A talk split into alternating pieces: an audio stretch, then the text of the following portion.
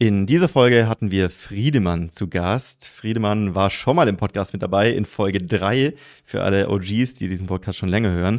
Friedemann ist auch AMC Hackers Mitglied, nämlich in der Rubin-Gruppe. Das heißt, macht ordentliche Umsätze, nämlich über 300.000 Euro pro Monat. Und er hat ein bisschen über seine Story erzählt, wie er so zum Amazon FBA Seller gekommen ist. Wir waren damals tatsächlich auch auf der gleichen Location, wo wir, Chris, Philipp und ich uns auch kennengelernt haben. Ähm, der Ursprung des Ganzen hier sozusagen. Und ja, wir haben ein bisschen drüber gesprochen, wie er so sein Amazon FBA Business führt mit seinem Geschäftspartner Florian und was sie für eine Strategie inzwischen anwenden, um erfolgreich auf Amazon zu sein. Das heißt, die ganze Produktentwicklung, ähm, wie muss ich Produkte entwickeln, wie analysiere ich wirklich komplett den Markt richtig, wie entwickle ich gute Alleinstellungsmerkmale, worauf sollte ich achten, um 2023 aktuell noch kompetitiv zu sein waren richtig coole Ansätze dabei.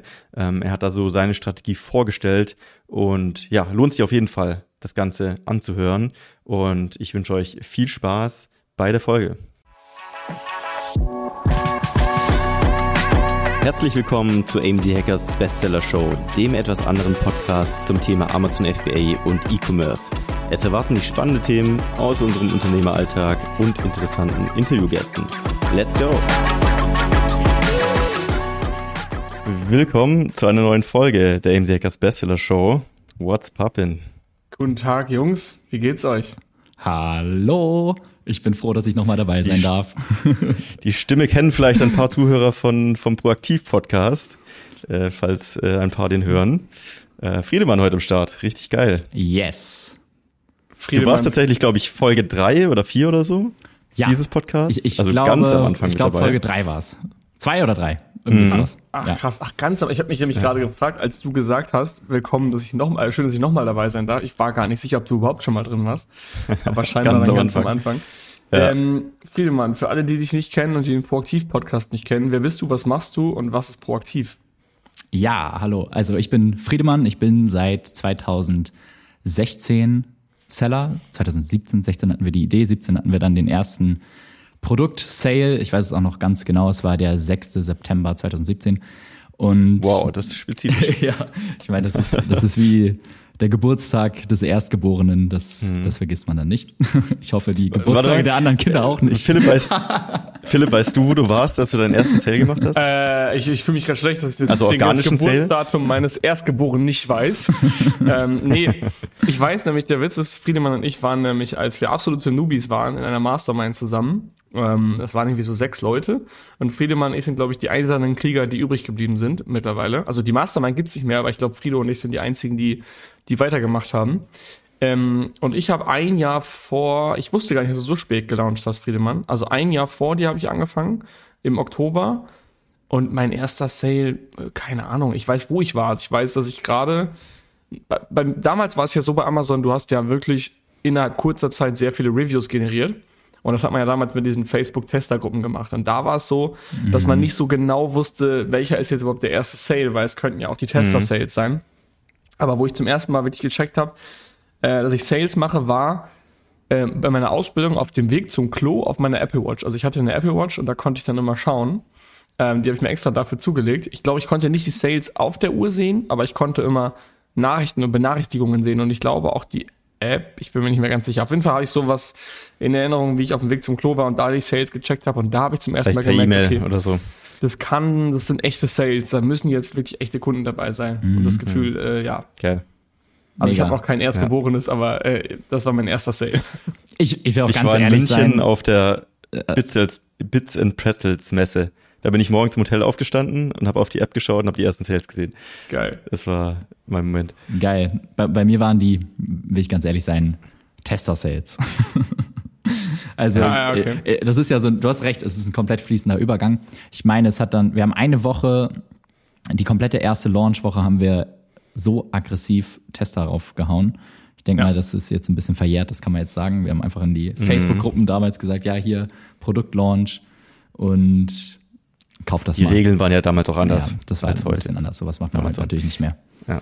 Genau. Äh, Aber wir haben deine Vorstellung gecrashed. ähm, ja, vielleicht um es einfach kurz zu, zu, fassen. Ich stand damals kurz nach dem Ähm, also ich, ich kam gerade von der Schule nach dem Abi. Äh, heute bin ich 25, damals war ich 18, 19, als ich so die Idee hatte. Und ich habe das zusammen mit meinem besten Freund Florian gegründet. Und wir haben eigentlich einfach nur darauf gewartet, bis wir volljährig sind, um unsere erste Firma zu gründen. Und genau, ich weiß nicht, der eine oder andere hat vielleicht auch die erste Folge äh, gehört, die ich hier bei euch im Podcast aufgenommen habe. Da habe ich auch erzählt, wie ich dann konkret auf FBA gekommen bin. Mein Sinn war allerdings die ganze Zeit schon auf Geschäftsideen geschärft und ich habe eigentlich nur da, danach gesucht und letztendlich war es dann bei einem Justin Bieber Konzert, wo ich ausgeholfen habe als als Stagehand, als Roadie sozusagen mit aufgebaut habe und da hatte ich dann den Backstage Pass. Den wollte ich dann nach der Schicht wegschmeißen und da meinte ein Kollege zu mir, hey, wirf den nicht weg, den kannst du noch bei eBay verkaufen. Und dann habe ich den reingestellt, über Nacht ist er dann weggegangen für 20 Euro an irgendeinen Fan. Ne, der war wertlos, damit konntest du jetzt nicht tatsächlich noch irgendwo Backstage äh, hinter die Bühne rein bei, ne, bei dem nächsten Konzert. Es war jetzt einfach nur so ein, so ein Fangimmick oder so ein Sammlerstück. Und ja. genau, den hat dann jemand gekauft, dann habe ich den Brief weggeschickt am nächsten Tag und dachte mir so, geil, so kann man 20 Euro verdienen. Ist ja mega cool. Onlinehandel, da wird wohl irgendwie was dran sein, dass man irgendwas im Internet verkauft, genau. Und so hat das dann angefangen. Und wie bist du dann auf Amazon gekommen? Weil im Endeffekt von einem Backstage-Pass auf Ebay zu Amazon ist schon noch eine Brücke. Ja, ich habe dann bei YouTube angefangen zu recherchieren und da kam ich dann auf irgend so einen US-amerikanischen Rentner, der sich in seinem Ruhestand 10.000 US-Dollar nebenbei herverdient hat. Und ich meine, die Zahlen, die er gezeigt hat auf seinem YouTube-Kanal, das war sogar nur Umsatz. Also er hat 10.000 Euro Umsatz im Monat gemacht, wo man heute sagen das würde... Das war nicht zufällig Lukas Manko? Nein. Der, also ich der US-amerikanische Rentner. ja, ich glaube, du bist der Erste gerade hier im Podcast, der um dieses Ja, aber Jahr, Lukas kam safe auch noch dazu, oder? Lukas also kam dann kam später. Ja es, es, gab ja. dann nämlich ein... Mhm. Also ich habe dann mich von dem inspirieren lassen und, und dann einfach beschlossen, geil, ich mache das jetzt. Und dann zufälligerweise habe ich mit einem alten Freund telefoniert, nach Jahren Funkstille. Und dem habe ich dann erzählt, ja, ich mache gerade noch meine Band und ich habe Gitarre gespielt in einer Band in Hamburg. Und nebenbei will ich jetzt was mit Amazon versuchen. Und er hat dann so nachgefragt, hm, Moment, was möchtest du denn da äh, auf Amazon genau ausprobieren? Und dann habe ich ihm das erzählt. Er meinte, hm, meinst du zufällig Amazon FBA? Und da meinte ich so, ja, genau. Wieso, wieso kennst du diesen Begriff? Und er meinte so, ja, genau das mache ich schon seit anderthalb Jahren. Und äh, zufälligerweise war er dann der erste andere Mensch, den ich kennengelernt habe, der tatsächlich auch mit Amazon FBA angefangen hatte. Er wurde dann zu meinem Mentor und hat mir gesagt, ey, du musst auf jeden Fall die Lukas Manko Videos dir reinziehen. Damit hast du das mhm. perfekte Fundament, um loszulegen. So, ganz kurzer kleiner Tipp. Die Early Bird Tickets für AMZ Hacking Live 2024 gehen online. Du kannst diese auf amchackinglive.de finden. Was ist AMZ Hacking Live? Das ist unser größtes Event von AMZ Hackers für alle offen. Das heißt nicht nur für Mitglieder, sondern für alle, die sich für das Thema Amazon interessieren. Wir planen mit 1000 bis 1500 Personen für dieses Event. Wir haben eine richtig krasse Location in Berlin am 27.01.2024 und das solltest du nicht verpassen. Wir haben richtig geile Speaker am Start. Wir haben eine Messe mit Ausstellern am Start. Wir haben Masterclasses, wo du was zu Amazon lernen kannst und wir haben natürlich auch wieder eine legendäre AMZ Hackers Afterparty. Schau es dir an, amzhackinglive.de. Die Early Bird Tickets sind jetzt verfügbar. Geil. Richtig Wann nice. kam eigentlich die Vocation ins Spiel? Wir haben uns ja auch. Kanntet ihr euch schon vor der Vocation? Ja. Hm. Also ja. Es, es war so. Ich hatte gehört, wenn du, an, wenn du Unternehmer sein willst, dann brauchst du ein gutes Umfeld. Ich denke, das ist jedem mittlerweile bewusst.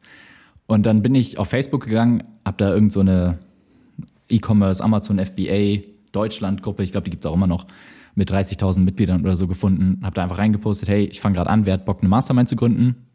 Da waren dann sechs, sieben Leute drin und über einen der Teilnehmer ist dann irgendwann Philipp in die Mastermind reingekommen, weil Philipp hat auch eine Mastermind gesucht. Mm. Genau, und mhm. so war es dann. Und dann waren wir letztendlich die einzigen zwei Überlebenden. Die anderen haben wir dann irgendwann aufgegeben oder was anderes gemacht.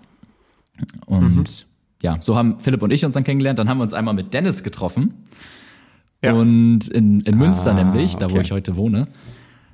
Und da ist dann auch die Idee von der Thailand Vocation entstanden. Das habt, habt mhm, genau. ihr, du, du und Dennis Philipp, ihr, ihr beide habt das da, meine ich, so äh, visionär ja. euch ausgedacht und meinte, hey, das wäre doch richtig cool, dann holen wir da haufenweise coole Seller dazu. Dennis kannte auch irgendwie jeden, zum Beispiel Marc. Ja. Und dann ja, war ich so sehr gehypt, weil ich dachte so, boah, das wird richtig krass, da kommen richtig viele Diese Vocation Namen. ist der Ursprung von sehr, sehr vielem, muss man ja. sagen. Ja, das sind sehr, sehr viele bei uns im Umfeld, ja, das ist sehr, sehr viel Partnerschaften entstanden. entstanden. Und wie bist du denn dann zu deinem Amazon-Business gekommen? Weil du hast ja jetzt einen Geschäftspartner, ähm, der jetzt gerade nicht dabei ist und mit dem du auch den Podcast zusammen machst. Äh, wie seid ihr denn zusammen drauf gekommen, dann zu verkaufen und wann habt ihr gegründet dann? Also offensichtlich in 2017 dann, aber wann kam er ins Spiel? Ja, von vornherein kam er mit ins Spiel. Ich habe gemerkt, okay, das ist tatsächlich ein echtes Business mit ganz viel Dingen, die man lernen, umsetzen und ja, einfach bewerkstelligen muss. Und da dachte ich, es ist eine gute Idee, wenn ich mir ein bisschen Verstärkung einhole. Mit Florian, ich meine, wir kennen uns seitdem wir zwei Jahre alt sind. Da ist so ein tiefes Vertrauen vorhanden. Wir waren schon immer beste Freunde. Wir haben während der Abi-Zeit ähm, auch an so kleineren Projekten gearbeitet, dass wir irgendwie mal eine App versucht haben zu programmieren oder ja, uns irgendwas ausgedacht haben, wo man das nächste große Startup oder Millionenbusiness mitgründen kann. Genau, und dann, als ich ihm von der Erzähl äh, Idee erzählt habe, ich weiß noch, da war er gerade in Brasilien, hat ein Praktikum gemacht und ich habe ihm eine Sprachnachricht geschickt und meinte, hey, wenn du wieder da bist, ich habe den krassesten Shit, die heftigste Idee. Jetzt ergibt alles Sinn. Das ist, ist eine richtige er, Idee. Er, er, er, hat tatsächlich letztens die Sprachnachricht bei uns im Podcast nochmal abgespielt. Also wer die hören will, der ähm, das ist in der Folge Wer ist Friedemann? Wir haben, wir haben uns beide einmal ein bisschen ausführlicher vorgestellt in, äh, im Podcast. Und in dieser Sprachmemo habe ich tatsächlich gesagt, irgendwie war das wie so eine Eingebung, das ist die eine Idee, auf die wir die ganze Zeit gewartet haben und das ist die Idee, die alles verändern wird. Und mhm. letztendlich, wenn man jetzt sechs, sieben Jahre äh, weiter schaut, ähm, ja, kann ich eigentlich immer noch gar nicht fassen, was, was tatsächlich daraus geworden ist. Richtig geil. Ihr habt mit einem Produkt gestartet, das weiß ich noch ganz genau. Das war gar nicht äh, sofort euer Bestseller, sondern das war immer so ein bisschen auch ein Sorgenkind, soweit ich weiß. Und dann habt ihr doch, glaube ich, ein oder zwei Jahre später eine neue Brand gestartet. Und diese Brand ist jetzt eigentlich so das Zugpferd euer, eures Erfolgs, oder? Eurer ganzen Company? Ja, interessanterweise, das, du hast recht, das erste Produkt war ja so lala. Es hat sich aber entwickelt. Und heute mhm. tatsächlich ist dieses Produkt das bestlaufendste Produkt von uns. Obwohl, Ach, obwohl wir die zweite Brand gestartet haben. Also was, was äh, Umsatz und Profit pro Parent Asien angeht, ist das der, der Top-Seller oder der, die, das best-performance-Produkt, was wir gerade haben. Philipp, ich muss allerdings sagen, was, und ich habe dich ja auch oft bei, im, im Proaktiv-Podcast äh, ähm, referenziert oder dich, weiß gar nicht, wie man das auf Deutsch sagt, referenced. Ähm, und zwar, du hast mir so viel Kraft gegeben, denn es war tatsächlich so, wir haben das erste Produkt gestartet, wir haben gut verkauft, wir waren jetzt nicht direkt Bestseller, aber es lief. Bloß, wir haben halt mit 4000 Euro angefangen damals und dementsprechend haben wir das komplette erste Jahr nur daran gearbeitet, das Produkt in Stock zu halten. Das heißt, mhm. wir haben nachbestellt, und waren dann wieder zwei Monate out of stock. Dann haben wir wieder ein bisschen mehr nachbestellt und dann waren wir wieder anderthalb Monate yeah. out of stock. Same, und same. so weiter und so fort. Und du meintest dann zu mir irgendwann, Friedemann, du brauchst einfach einmal diesen, diese richtige Cash-Cow, die auch Cashflow-technisch einfach mal richtig reinhaut, damit du so einen Leap-Step nach vorne setzt. Und du meintest, hey, ihr macht prinzipiell alles richtig, ihr wisst ganz genau, worauf ihr achten müsst, ihr wisst, wie man ein Produkt auswählt, wie man ein geiles Listing macht, wie man launcht behalte einfach den langen Atem bei, zieh durch, schau mal hier nochmal ein Screenshot davon, wie es laufen kann. Und das hat bei mir und bei Florian immer richtig gezündet, wenn wir sehen, Ach, stimmt, boah, ich habe euch einen Screenshot geschickt. Ja, genau, ja, krass, Alter, was, was er für Umsätze macht, dachte mir so, boah, also okay, komm, er macht nichts anderes, wir müssen einfach nur dranbleiben und dann. Ich habe auch nichts anderes gemacht, safe. Ja. ja. Geil. Ähm, willst du mal, also sprecht ihr über Umsätze? Wie viel Umsatz macht ihr gerade? Wie viele Mitarbeiter habt ihr? Wie viele Produkte habt ihr? Wir haben ich glaube, 40 Child Asins und 17 mhm. Parents. Wir, wir spielen damit immer ein bisschen ja. rum. Mal sind die ein bisschen einzeln rumfliegen, dann tun wir sie wieder zusammen, ja, um genau. Bewertungen zu konglomerieren oder Ranking auch ähm, zu pushen. Manchmal ist es ja auch so, die, die Kunden entscheiden sich zwischen einem oder dem anderen Produkt und wenn man sie zusammen auf einem Listing hat, dann spart man sich auch ein paar Klickpreise mit PPC. Und Mitarbeiter sind wir jetzt fünf, also Führungsteam, also Flo und mich, plus fünf Mitarbeiter. Mhm.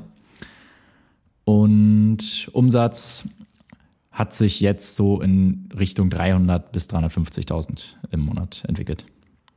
Okay, also knapp etwas über 4 Millionen oder circa 4 Millionen im ja, Jahr. Das ist schon äh, richtig stabil. Also wir hatten jetzt noch keinen Jahresabschluss mit 4 Millionen Umsatz, aber mhm. Stand jetzt geht es dieses oder Jahr in die Richtung. Month, also quasi wie man, ja, genau. wenn man das hochrechnet. Okay, das ist schon mal eine recht ja. starke Leistung.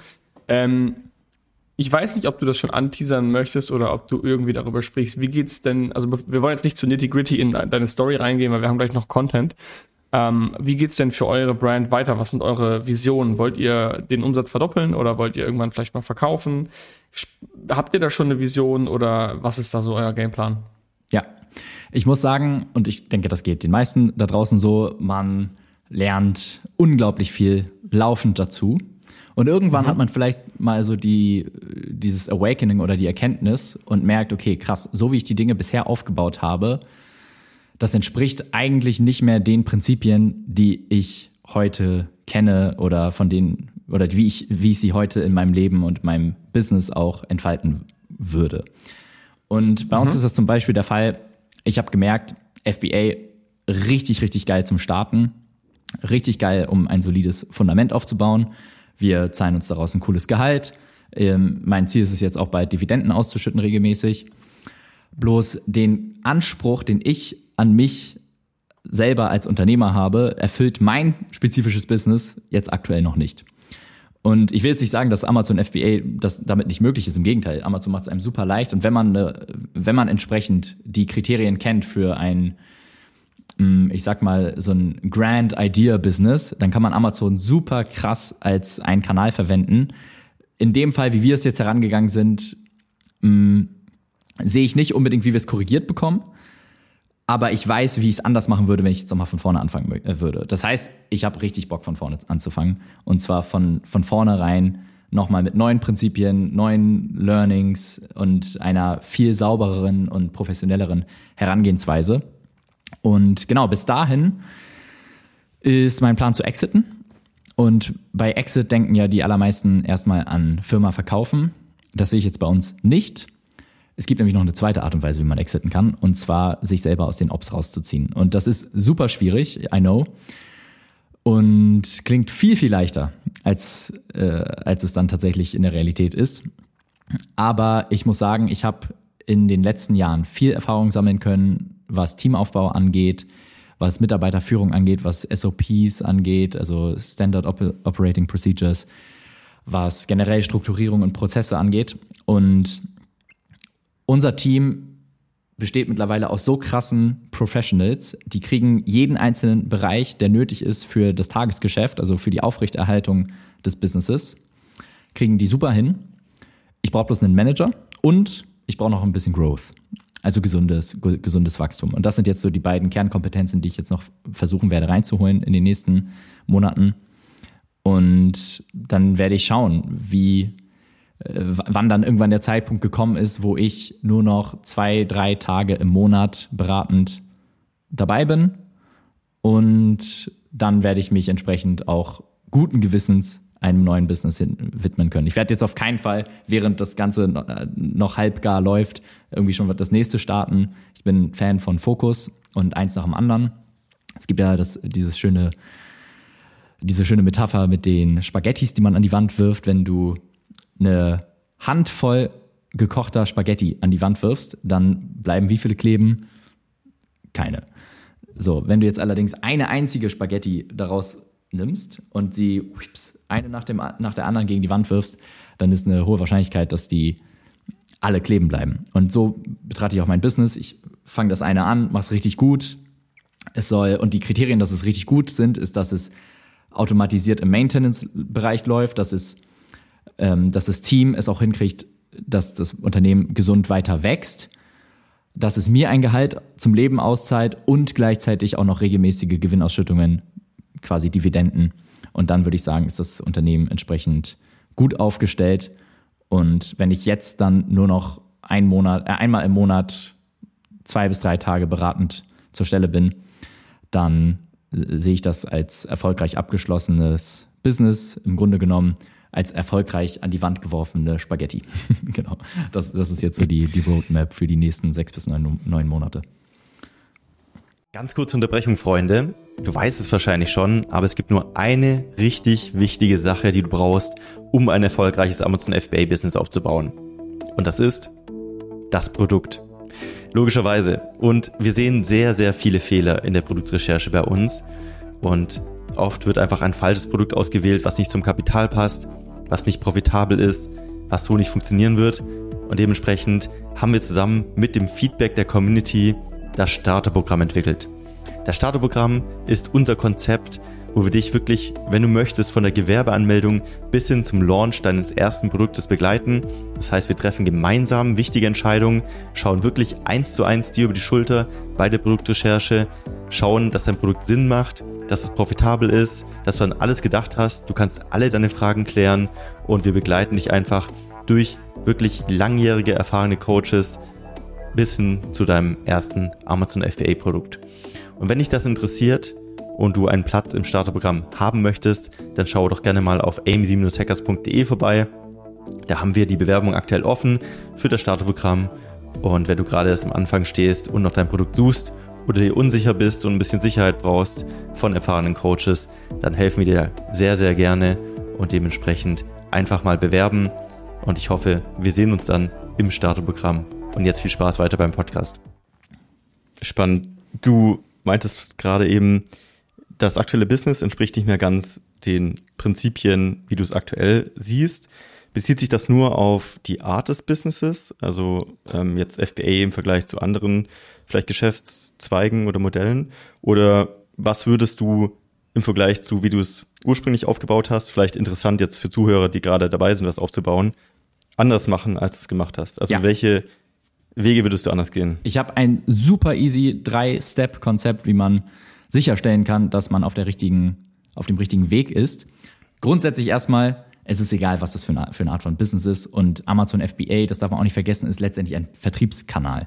Du baust dein Business auf, du, du erstellst dein Produkt und verkaufst es dann über Amazon. Du könntest es aber genauso gut auch über Google Shopping oder über TikTok verkaufen. Mm, Amazon ist halt einfach der, deine Launch-Strategie letztendlich oder dein, dein, dein Traffic-Kanal. Dein Vehikel in dem ja, Fall einfach, ja. Genau. Und was natürlich jetzt beim Amazon FBA-Geschäftsmodell halt so spezifisch oder charakteristisch ist, ist, dass man im Grunde genommen die Recherche auf Amazon anfängt und sein Produkt dann um Amazon äh, drum herum baut. Das bedeutet, man schaut, ja, welche Suchbegriffe sind denn, äh, werden am meisten gesucht, welche Art von Produkt verkauft sich auf Amazon spezifisch am meisten. Dann optimiert man die Verpackung komplett nach dem, äh, im Idealfall nach der FBA Rate Card und so weiter. Also es dreht sich eigentlich alles um Amazon. Und man, man entscheidet sich ja auch für ein Produkt oftmals irgendwie nach, den, nach der Konkurrenzsituation und wenn man die Insights hat, auch nach der PPC-Konkurrenzsituation, das heißt nach den Klickpreisen. Und dementsprechend verliert man möglicherweise den, den Blick für das große Ganze, dass man eigentlich einfach ein Unternehmen ist, was Amazon als Vertriebskanal benutzt und dass man jetzt nicht nur eine Amazon-Firma ist. Und okay, vielleicht um es knapp auf den Punkt zu bringen. Was betrachte ich als eine Grand Idea? Das ist einmal ein Markt, der tatsächlich ein drückendes Problem hat. Das heißt, das, das Problem der ein oder andere kennt vielleicht von Dirk Kräuter, meine ich, den, den Kittelbrennfaktor. Philipp, ist das von Dirk mhm. Kräuter? Mhm. Ja, ist von Dirk, Dirk Kräuter, ja. Ja, genau. Also das, das muss einmal vorhanden sein. Das ist das, das erste Kriterium. Ähm, das zweite Kriterium ist, dass ich als Unternehmer eine einzigartige Methode, ein, einziges, ein einzigartiges Rezept oder eine einzigartige Art und Weise wie ich dieses Problem löse, anbiete, was niemand anders hat. So, das ist das zweite Kriterium. Und das dritte Kriterium ist, dass ich die Zukunft antizipiere. Das heißt, ich verstehe heute schon, in welche Richtung wird sich dieser Markt entwickeln. Und ich verstehe heute auch schon, welche Probleme wird denn meine Zielgruppe bekommen in den nächsten 12 bis 24 Monaten, vielleicht auch erst in fünf Jahren, an die heute noch keiner so richtig denkt, aber ich antizipiere diese Probleme schon, weil sie logisch Sinn ergeben, weil sie irgendwie durch Studien, Statistiken, politische Beschlüsse, ich werde gleich mal ein paar Beispiele bringen, mm, belegbar sind. Und dann kümmere ich mich auch darum, dass ich diese antizipierten Probleme heute schon als allererster löse und in mein Programm mit aufnehme und dann möglicherweise heute mhm. erst als Upsell und vielleicht wird es irgendwann in der Zukunft sogar mein Hauptprodukt. Was ich verstehe, ist, in welche Richtung sich der Markt entwickeln wird. Das kann man so ein bisschen vorhersehen. Zum Beispiel lohnt es sich wahrscheinlich jetzt nicht, irgendwie Druckerpatronen zu verkaufen, wenn ich weiß, okay, es wird langfristig immer weniger gedruckt. Das ist, glaube ich, so ein Beispiel, was du meinst. Ähm, wobei du auch Beispiele dabei hast, hast du gerade gesagt, kannst du gleich mal gerne drauf eingehen. Ähm, was meinst du denn mit, ich löse Probleme anders, ich muss quasi, ich gehe anders an ein Problem heran, als es die bestehenden Anbieter tun? Da stelle ich mir die Frage, wie schaffe ich das darüber, den Kunden aufzuklären? Weil der Kunde sucht ja bei Amazon nach einer spezifischen Lösung und er weiß die Lösung schon. Also wenn ich einen Shop habe, dann löse ich ein Problem, weil ich kann mit Push-Marketing in den Markt reingehen und sagen, hey, guck mal, das hier löst dein Problem, was du eigentlich immer hast. Du schläfst schlecht, hier ist ein geiles Kissen, damit schläfst du besser. Ähm, bei Amazon gehe ich aber hin und sage schon direkt, ich brauche ein Seitenschläferkissen. Also ich will mich da ja nicht weiter educaten lassen. Wie kriege ja. ich den Kunden dann überzeugt, dass du dieses Kissen brauchst, obwohl du eigentlich nach einem anderen gesucht hast? Ja, genau. Und das ist, das ist die Schwierigkeit, die ich für mich persönlich sehe, wie ich mein Business umdrehen kann in genau äh, ein Business, was diese drei Kriterien erfüllt, weshalb ich nochmal was komplett Neues starten werde. Dennoch, ich sage nicht, dass man um ein erfolgreiches Business, was super geil läuft und Cashflow generiert, einem ein fettes Gehalt zahlt und gleichzeitig noch Dividenden ausschüttet, dass man dafür all diese Kriterien erfüllt haben muss. Haben wir ja auch nicht. Man muss bloß wissen, what you give is what you get. Wenn du nur eins von den drei Kriterien erfüllt hast, dann wirst du möglicherweise ein Business haben, was maximal an 20% Marge kommt. Wenn du zwei von den Kriterien erfüllt hast, dann irgendwie 30. Wenn du alle Kriterien erfüllt hast, kannst du vielleicht auch 60% ja. Marge bekommen. Also ne, lässt sich jetzt natürlich nicht eins zu eins so übersetzen. Mm, die Schwierigkeit, der Schwierigkeitsgrad steigt selbstverständlich. Gleichzeitig allerdings auch die, die Belohnungen. Genau. Und ich denke, auf Amazon ist es ganz, ganz normal, dass man mittlerweile eher so 15 bis 20 Prozent Marge macht. Als wir angefangen haben, ne, da waren es 30 Prozent, bei uns zumindest. Und ich fand irgendwie so, hä, das ist doch ganz normal. Wie, irgendjemand macht nur 25 Prozent Marge? Wie, wie zahlt er seine Rechnungen? Und ich war vor zwei Monaten in den USA auf dem Sellers Summit, so einem Amazon Seller Event. Und da war Brandon Young von Seller Systems.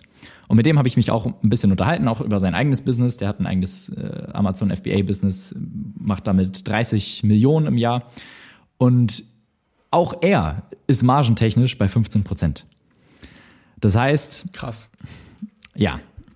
Aber da meinst mir, du Marge DB1 oder wirklich abzüglich auch Fixkosten und so weiter?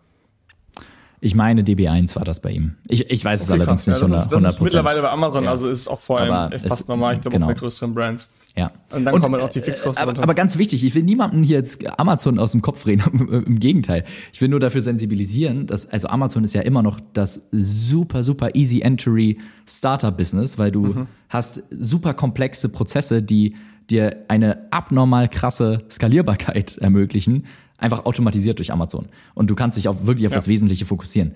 Und zwar die Kopfarbeit. Und in der Kopf, bei der Kopfarbeit, da entsteht deine Marge. Und zwar proaktiv. Das heißt, wir wollen jetzt nicht gucken, dass wir irgendwas auf den Markt hauen und dann im Nachhinein durch möglicherweise PPC-Kampagnen optimieren und so weiter noch irgendwie das Maximum an Marge rausholen. Das machen wir sowieso. Aber im Idealfall haben wir vorher schon uns proaktiv entsprechend Gedanken gemacht, wie können wir denn ein Produkt erstellen, was im Idealfall diese drei Kriterien dieser Grand Idea erfüllt. Das heißt, es, es ist ein dringendes Problem, es ist ein, ähm, ich, ich habe eine einzigartige Methode oder ein einzigartiges äh, Konzept, wie ich dieses Problem löse. Das kann beispielsweise im Produktbereich kann das ein Patent sein. Äh, wenn du ein Coach bist, dann ist es möglicherweise auch einfach nur deine sympathische, energetische Art. Das kann auch schon dein, dein ja. USP sozusagen sein. Und das dritte ist eben, dass du den, den Markt antizipierst. Wenn du diese drei Komponenten mit reinbringst, dann kannst du auch das Amazon-Game neu machen. Und es gibt ja auch Brands, die mit 40 Prozent, 50 Prozent auf Amazon verkaufen, weil sie so einzigartig sind. Ja. ja. Wie wäre so deine Herangehensweise? Also wenn ich jetzt als Zuhörer oder Zuhörerin hier so zuhöre und denke, okay, ich habe mir jetzt so einen Markt ausgesucht, vielleicht habe ich auch ein paar coole Ideen, wie ich das Produkt besser machen könnte. Jetzt gehe ich zum Hersteller, der gibt mir ein paar Preise für, für meine Ideen und dann kommt da raus 5% Marge. Mhm. Also sage ich dann, das war der falsche Markt oder wie würdest du dann rangehen, daran zu kommen, also an diese Margen? Mm, Es gibt drei Schritte. Und das würde ich sagen, ist jetzt vielleicht auch von dieser Podcast-Folge der, der Haupt-Content-Teil. Diese, wenn man diese drei Schritte, egal welches Business, egal ob das ein Amazon-Produkt ist oder whatever, in seiner Produktentwicklung religiös befolgt, wird man zumindest sicherstellen, dass man das Risiko so niedrig wie möglich gehalten hat, was man eingeht. Am Ende wird man Risiko eingehen müssen, aber wir wollen natürlich so wenig Risiko wie möglich eingehen und gleichzeitig auch die, die möglichen Ertrags- und Margenchancen maximiert hat. Und es sind drei Schritte im Grunde genommen. Wir betrachten die Vergangenheit, wir betrachten das Hier und Jetzt und wir betrachten die Zukunft. Was meine ich mit wir betrachten die Vergangenheit? Das sind die Basics, die in jedem Amazon FBA-Kurs unterrichtet werden, die auch bei den Hackers Standardprogramm sind, die jeder drauf haben muss. Das heißt, äh, die Sales der Konkurrenz analysieren, Markttrends, Saisonalität analysieren, Suchvolumina nach Keywords verstehen, die Keyword-Dominanz der Konkurrenten ähm, äh, verstehen. Dafür äh, übrigens Data Dive, absolute Empfehlung, wer da, da noch nicht äh, das, dieses, diese Software benutzt.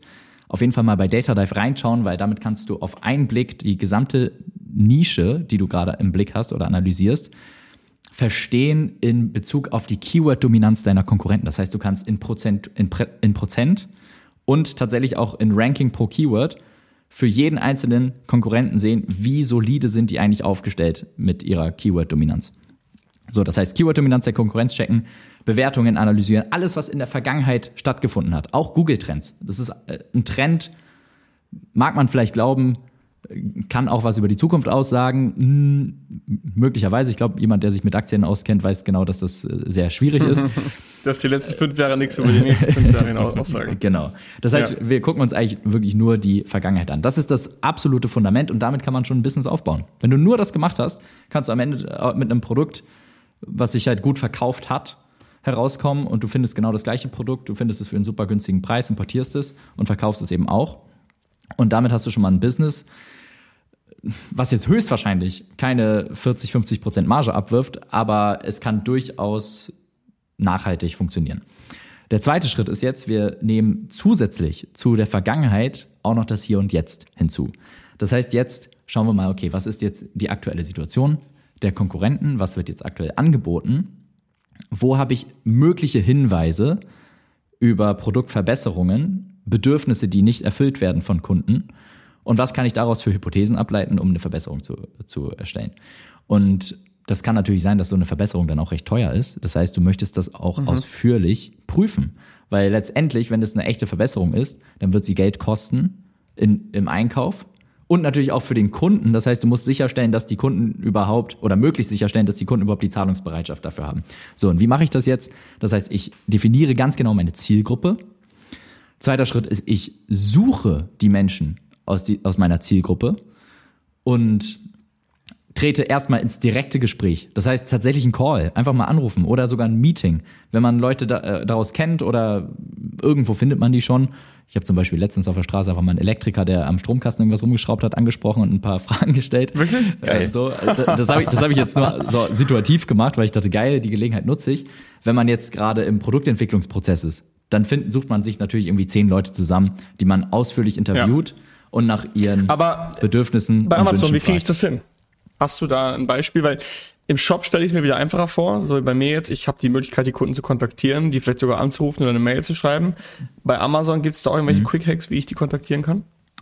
All das findet noch pre-launch statt, was ich hier gerade beschreibe. Okay. Das heißt, ja. ich habe also noch gar, ich, hab, ich muss potenzielle genau, Kunden ansprechen.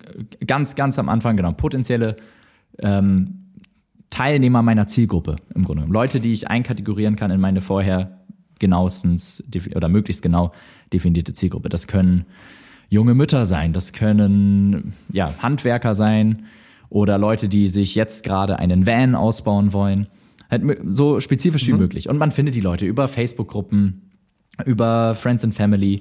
Im Idealfall sind es Leute, die man nicht kennt, damit die Aussagen auch äh, objektiv ja, sind. Objektiv. Und wenn man ja. gar nicht weiterkommt, dann gibt es auch immer noch so Services wie PickFu. Damit kann man auch gut arbeiten. Das heißt, ich, ich frage einmal offen, was sind eure Wünsche und Bedürfnisse, die bisher nicht erfüllt werden? Und danach frage ich konkret.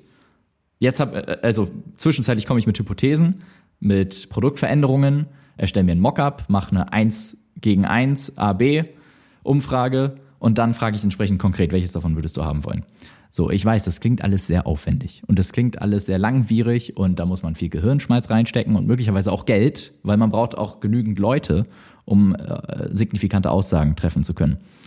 Ja, wenn, wenn man sich dran erinnert, what you give is what you get, das ist die Kopfarbeit, die am Ende deine Marge nach oben setzt. Nicht im Nachhinein noch ja. irgendwie was zu retten über PPC-Kampagnen.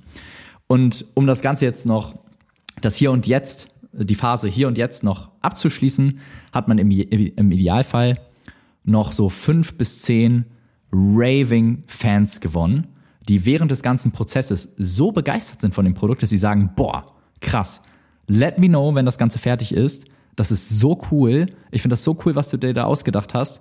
Und ich werde dein erster Kunde sein.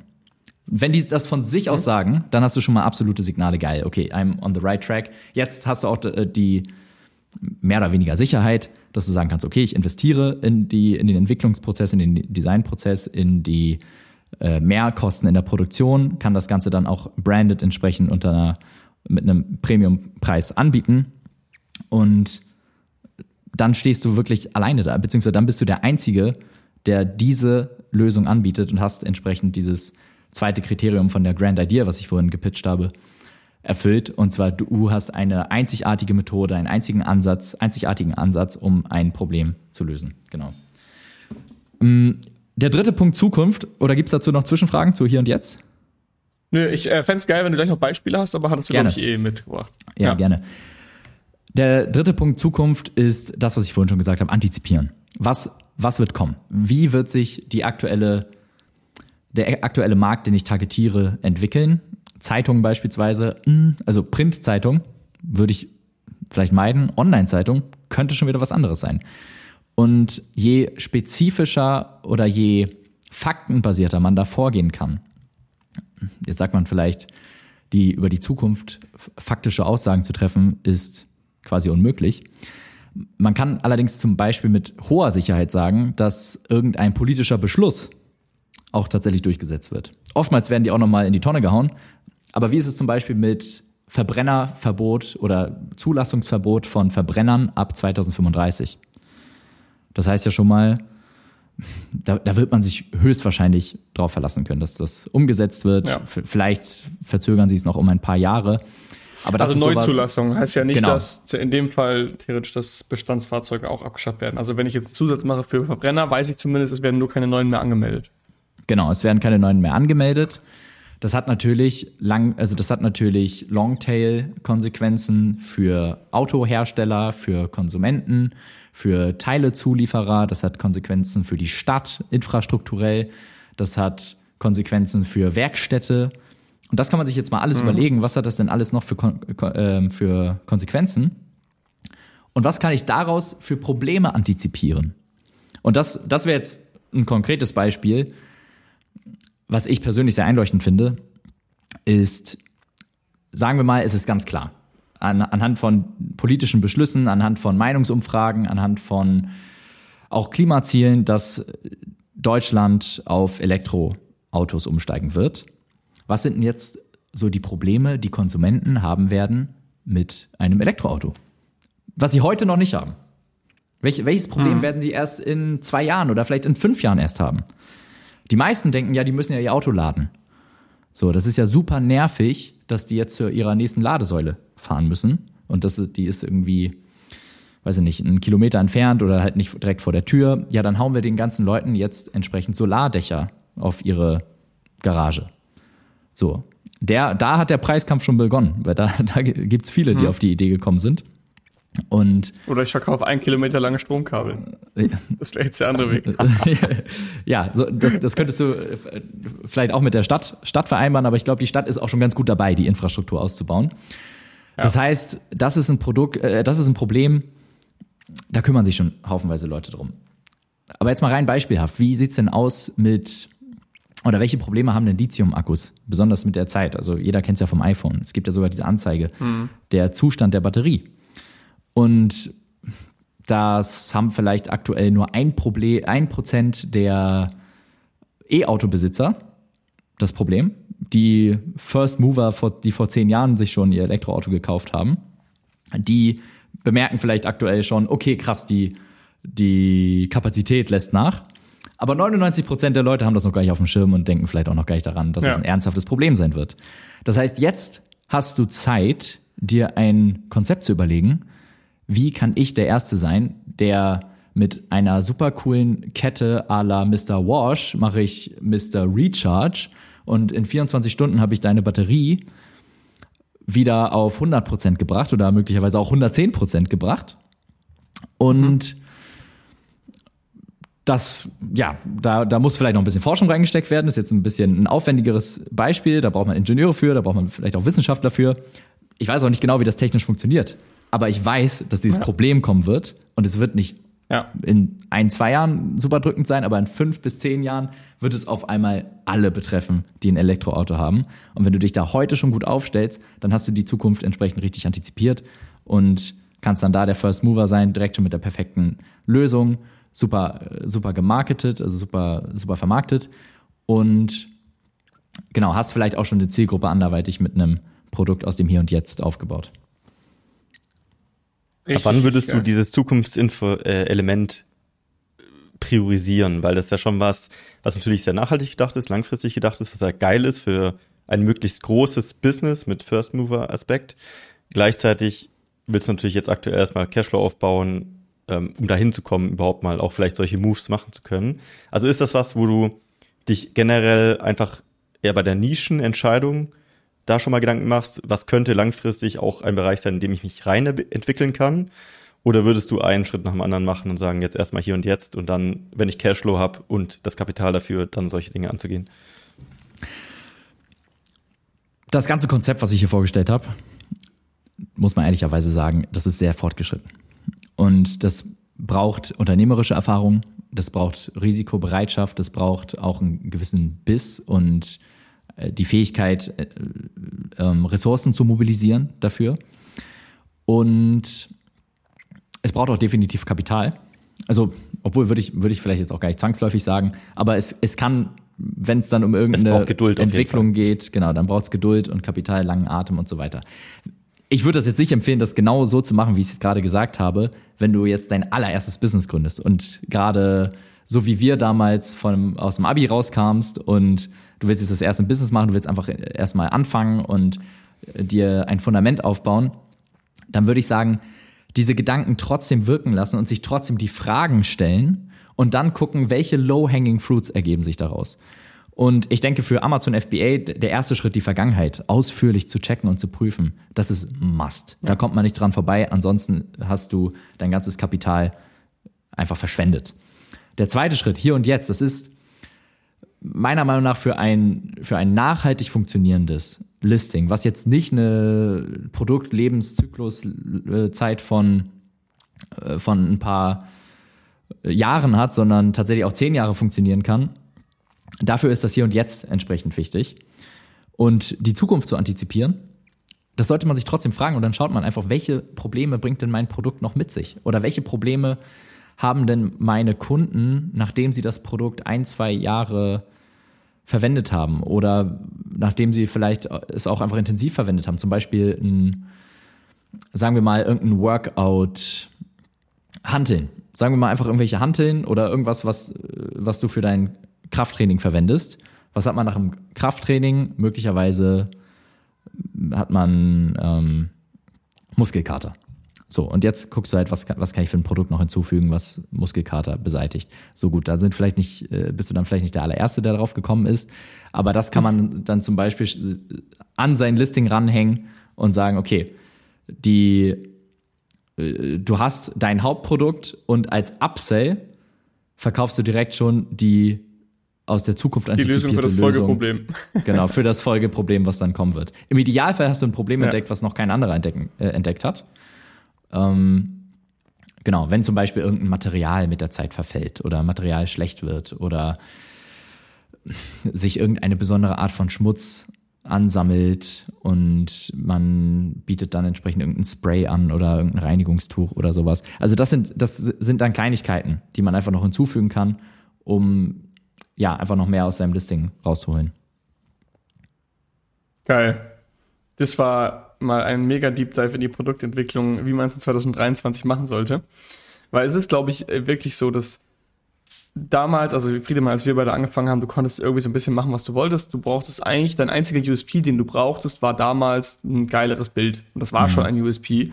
Ähm, wenn du dann noch irgendwie eine krasse Verpackung hattest und vielleicht einen wirklichen USP, der wirklich auch Nutzen hat für den Kunden, außer jetzt das Bild, wobei das Bild ja auch schon einen Nutzen hat, weil du kannst es klarer darstellen, was der Kunde am Ende bekommt.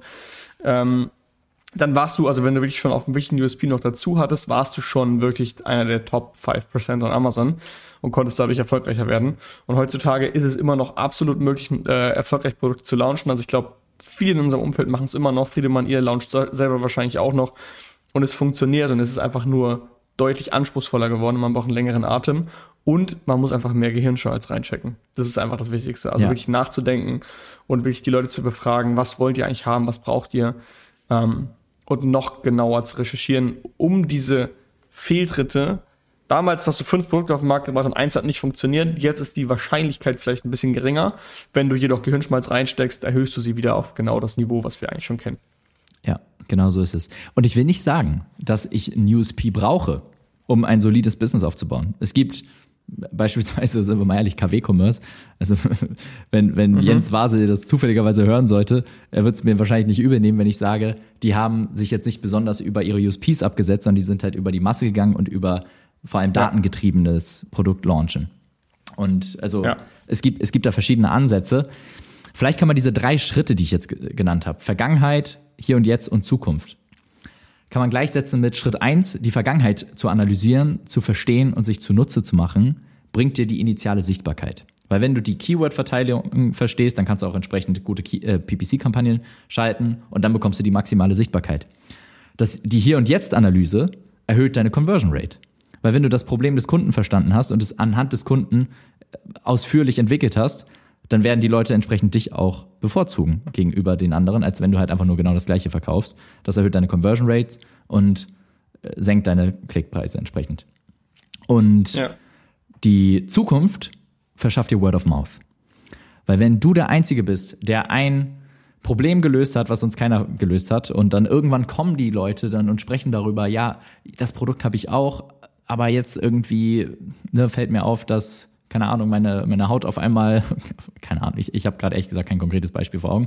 Aber, oder zum Beispiel, ich, ja, ich habe auch ein E-Auto, ja, hast du das jetzt auch schon seit, äh, seit sechs Jahren oder so? Wie, wie schaut's denn bei dir mit der Kapazität aus? Bei mir ist es nur noch 60 Prozent. So, ist kann doch irgendwie nicht sein. Und dann sagt er, ja, aber es gibt da diesen einen Service, die ähm, bieten da äh, den, den Recharger an, für, äh, genau, für 500 ja. Euro und dann hast du das in 24 Stunden wieder repariert. Customer genau. Lifetime Value insgesamt einfach. Ja. Genau, so ist es. Nice. Geil, Geil. Friedemann. Ich würde sagen, für alle, die mehr von dir und von diesem Content wollen, ähm, du hast ja nicht nur die Brand, von der du gerade gesprochen hast, sondern auch den Podcast. Äh, wo kann man euch denn hören und wie kann man vielleicht, also sollte man mit euch in Kontakt treten? Wenn ja, warum? Und wo kann man euch zuhören? Ja, also sehr gerne für alle Leute, die mehr haben wollen und auch Florian kennenlernen wollen. Der Proaktiv-Podcast ist mittlerweile auf allen Plattformen, vor allem Spotify, iTunes zu finden. Ja. Und wir sprechen da nicht nur über Amazon FBA. Ich würde sagen, das ist eher eure Sparte hier. Dafür ist das der beste Podcast, den es gibt in Deutschland, aber ich würde auch sagen weltweit. Und bei uns geht es eher um, um Themen wie ja, die Dinge, die uns aus unserem Unternehmeralltag beschäftigen, faszinieren. Bei uns geht es um Rhetorik, bei uns geht es um Mindset, Unternehmertum, Psychologie, alle Themen, die so um, um das Thema ja. äh, Unternehmertum und die Persönlichkeitsentwicklung. Persönlichkeitsentwicklung. Ja, das sind so unsere ja. Themen. Genau. Sehr geil. Geil. Perfekt. Dann würde ich sagen, hauen wir euch nochmal die Shownotes rein. Friedemann, ich danke dir für deine Zeit. Hat sehr viel Spaß Hammer. gemacht. Ich glaube, wir haben sehr viel nitty-gritty-Content für alle äh, angehenden FBA-Seller oder für die, die gerade in der Produktentwicklung stecken. Ähm, genau, ich würde sagen, wir hören uns demnächst, entweder nächstes Jahr wieder zu einem Podcast oder zur Neujahrs-Convention. Auf jeden Fall äh, Jawohl, in cool. einem der nächsten Content-Pieces, wie immer. Perfekt. Ich freue mich immer dabei Geil, zu sein. Friedemann. Vielen, vielen Dank, dass ihr mich nochmal eingeladen habt. Und ich hoffe, die Tipps, die ich heute mitgegeben habe, helfen dem einen oder anderen. Safe, da bin ich mir sicher. Sehr Perfekt. danke, Frido. Sehr danke. Bis zum danke, nächsten Mal. Frido. Bis zum nächsten Mal. Cool, danke ciao, Ciao, ciao. Ciao, ciao. Das war die AMZ Hackers Bestseller Show. Jeden Montag, überall, wo es Podcasts gibt. Abonnier doch einfach kurz den Kanal, damit du kein Update mehr verpasst. Wenn du auch zur AMZ Hackers Community gehören möchtest, dann besuch uns doch mal auf unserer Webseite unter amz-hackers.de und trag dich ganz unverbindlich auf unsere Warteliste ein. Ciao und bis nächste Woche.